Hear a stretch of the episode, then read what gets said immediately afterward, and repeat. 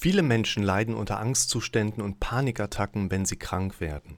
In diesem Video erkläre ich dir, was in solchen Situationen hilft und wie man diese Ängste in den Griff bekommt. Schau dir das Video an und finde heraus, was du tun kannst, um dich besser zu fühlen. Wir schauen zusammen die Nachricht von der Avalonia. Sie schreibt, sie braucht mal kurz Hilfe. Sie hat seit vier Wochen eine üble Erkältung, war zwei Wochen fast nur daheim, dann wieder körperlich gearbeitet, war nicht ganz fit. Dann hat es mich wiedergelegt. Schnupfen und übler Husten. Bin wieder seit sechs Tagen daheim, Verdacht auf leichte Lungenentzündung. Mich triggert gerade alles. Bin es überhaupt nicht gewöhnt, so lange krank zu sein. Und dazu auch sehr selten krank. Hab Panik vor der Antibiotika, die ich nehmen muss, wenn es mir nicht zeitnah deutlich besser geht. Ich habe auch Angst vor einem anaphylaktischen Schock. Genauso aber auch Angst vor einer Lungenentzündung. Angst, weil ich zu früh gearbeitet habe und daher auch vor einer Herzmuskelentzündung. Auch Panik, weil ich wieder so extrem Schwangenschwindel habe mich einfach kraftlos und scheiße fühle. Kommt gerade aus der Angstspirale null raus. Lieb, wenn du dazu was sagen könntest. Schreibt die Zuschauerin eine ganz wichtige Sache, die bei unseren Themen mit den ganzen Symptomen wie Schwindel, Benommenheit, Unwohlsein, Panikgefühle, Ängste, die hochkommen, die sich ja insbesondere auch immer wieder über körperliche Angstsymptome darstellen, das ist schon mal sehr Wichtiges. Denn Ihr könnt davon ausgehen, dass im Zuge jeglichen Infektgeschehens in eurem Körper einfach eine verstärkte Symptompräsenz anwesend ist. Es gibt verschiedene Punkte, die wir damit eindenken, einkategorisieren dürfen. Dazu gehört, dass eben nicht jedes Symptom von der immer gleichen Ursache ausgelöst wird und auch so ein bisschen das Verständnis dafür, was da im Körper eigentlich so vor sich geht. Und mit diesem Verständnis haben wir meistens eine sehr viel einfachere Handhabe von solchen Phänomenen, solchen Sensationen auch wieder loslassen zu können. Dass ihr das also mitbekommt, dass in eurem Körper gerade was passiert, euer schwarzmalerisches Denken, ne, Worst-Case-Szenarien kommen da viel stärker hoch, wenn man gerade in so einem Infektgeschehen drin ist, da einfach besser mit umgehen zu können. Letztlich aber das Standardproblem, es gibt nie die Sicherheit oder Garantie, dass wir jetzt sagen können, hey, wenn es dir nicht so gut geht, dann mach das und es funktioniert immer und es funktioniert immer gut. Das können wir leider nicht sagen. Das hat noch keiner erfunden, ne, so nach dem Motto. Aber wir versuchen natürlich immer, alles an Möglichkeiten rauszuholen, was euch hilfreich nachher zur Seite stehen kann. Und ein wichtiger Punkt, ich hatte es gerade schon angedeutet, ist natürlich der Faktor wann treten eigentlich welche Symptome auf. Und grundsätzlich kann man erstmal sagen, wenn man jetzt zum Beispiel mal eine Schwindelsymptomatik rausnimmt, ist es nicht so, dass ihr, ihr vermehrt mit Befürchtungen zu tun habt, und dann bekommt ihr Schwindel. Und wenn ihr mehr mit Ängsten auf die Zukunft zu tun habt, dann bekommt ihr mehr Benommenheit. Es gibt keinen immer gleichen Auslöser bei der Symptomatik, über die wir hier sprechen. Es gibt natürlich schon gewisse Triggerthemen, die sich bei vielen Leuten überschneiden. Aber grundsätzlich ist es tatsächlich erstmal so, dass jede Form der Belastung, die er einfach auf der Verarbeitungsebene erlebt, entsprechend auch Symptome nach sich ziehen können. Das heißt, während der eine vielleicht mehr mit Befürchtungen zu tun hat, die eine, ich sag mal, Zukunft betreffen, hat jemand anderer vielleicht mehr mit Dingen aus der Vergangenheit zu tun, aus der Kindheit, vielleicht unaufgearbeitetes, was man seit Jahren schon mit sich trägt.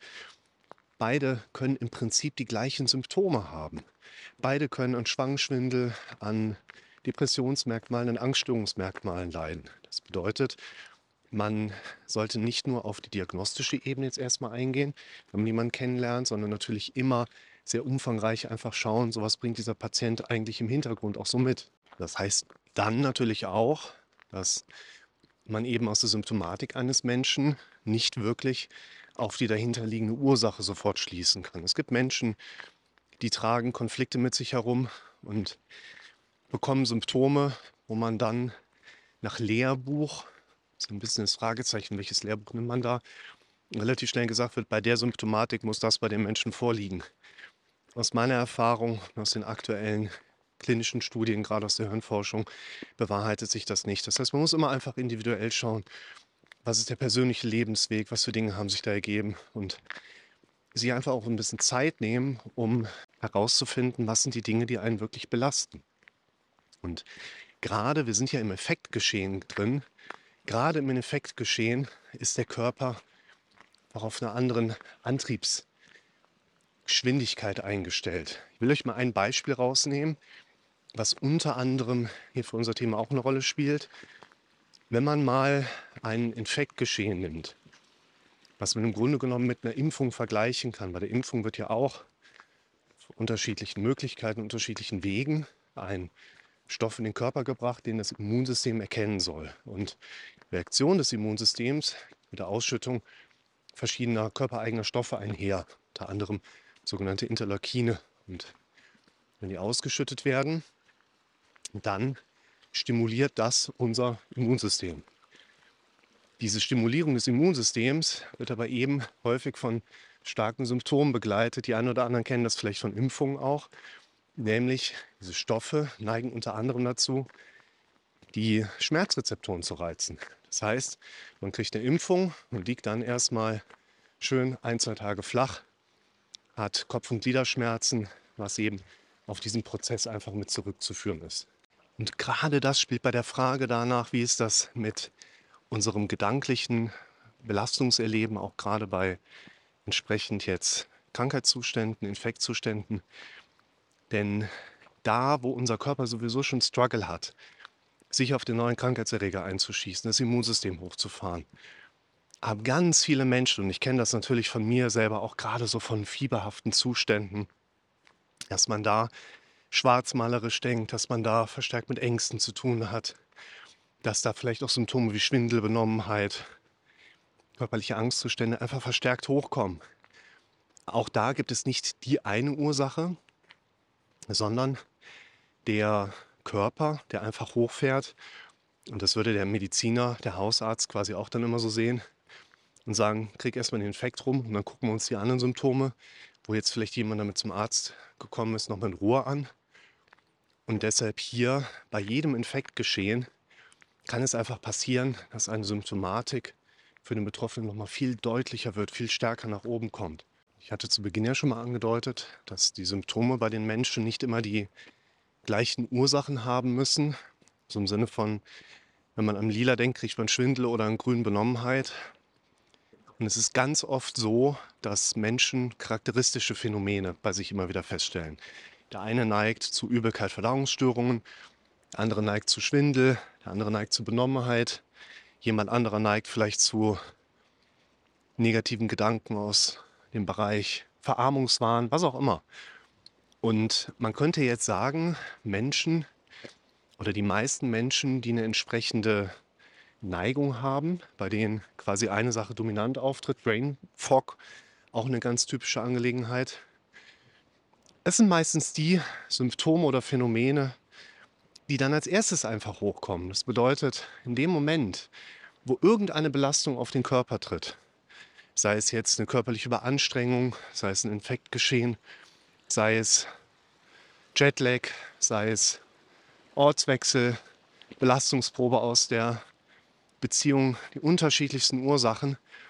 Der Körper wird wahrscheinlich auf diese Belastung gesund reagieren, sodass du weiter dein Ding machen kannst. Dein Immunsystem fährt hoch oder deine Abwehrkräfte im Sinne von Resilienz werden hochgefahren.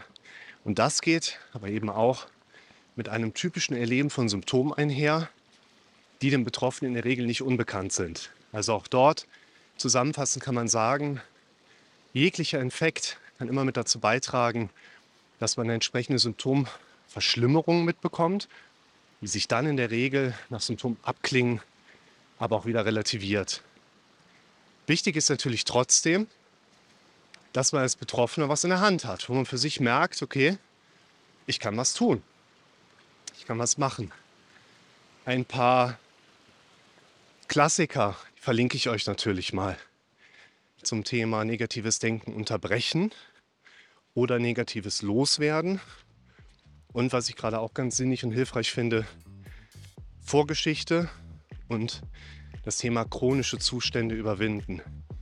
Die vier Videos verlinke ich euch mal, wo ich euch entsprechend ein paar Perspektiven geben möchte. Was könnt ihr machen? Was mich aber natürlich auch interessiert ist, wie geht ihr damit um? Schreibt auch mal in die Kommentare, was eure Strategien sind, wo ihr bisher für euch mitbekommen habt, das hilft euch. Vielleicht auch gerade in Zeiten, wo man unter einem Infekt leidet. Ich bin gespannt.